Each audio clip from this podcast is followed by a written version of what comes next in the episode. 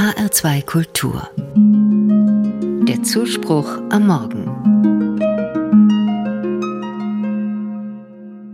Über dem Eingang von Kirchen findet man oft den Satz Kommt her zu mir alle, die ihr mühselig und beladen seid, ich will euch erquicken.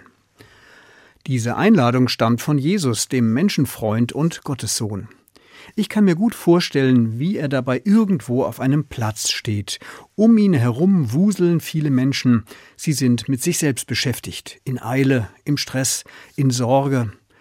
Jesus fühlt mit ihnen und will sie aufmuntern. Also breitet er die Arme aus und sagt eben diesen Satz Kommt her zu mir alle, die ihr mühselig und beladen seid, ich will euch erquicken. Klingt schön löst in mir dennoch Widerstand aus. Irgendwie typisch christlich, denke ich, nicht wirklich fröhlich.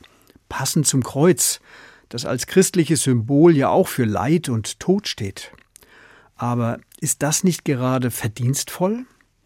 Der christliche Blick auf das Leben ist eben reell, ungeschönt.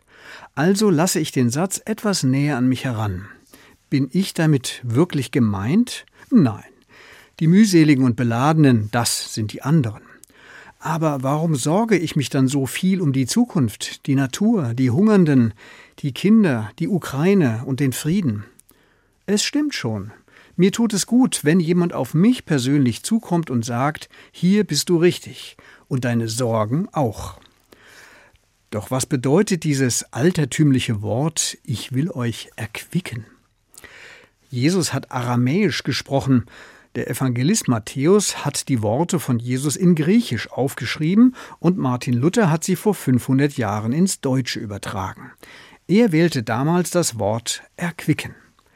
Ist das heute noch passend?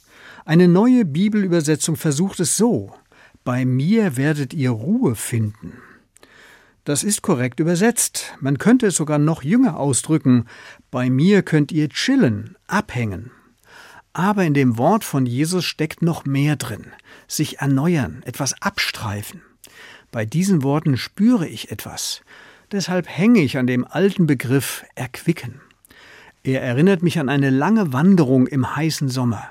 Längst ist mein Mund ausgetrocknet, ich habe Durst. Endlich komme ich an eine Quelle. Ich schöpfe eine Handvoll Wasser und trinke. Was für eine Erfrischung.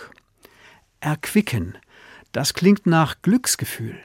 Es steigt aus der eigenen Tiefe langsam auf, breitet sich überall aus und verwandelt den ganzen Körper in ein einziges Lächeln. Erquicken heißt für mich, sich an das Leben erinnern, wie Gott es wohl einmal erdacht hat, sorgenfrei, unbeschwert, kraftvoll. Das wieder zu entdecken, beginnt vielleicht damit, mir ehrlich eingestehen, dass ich mühselig und beladen bin, Jesus spricht das ganz ungeschminkt aus und breitet damit die Arme aus für alle, die sich nach Erquickung sehnen.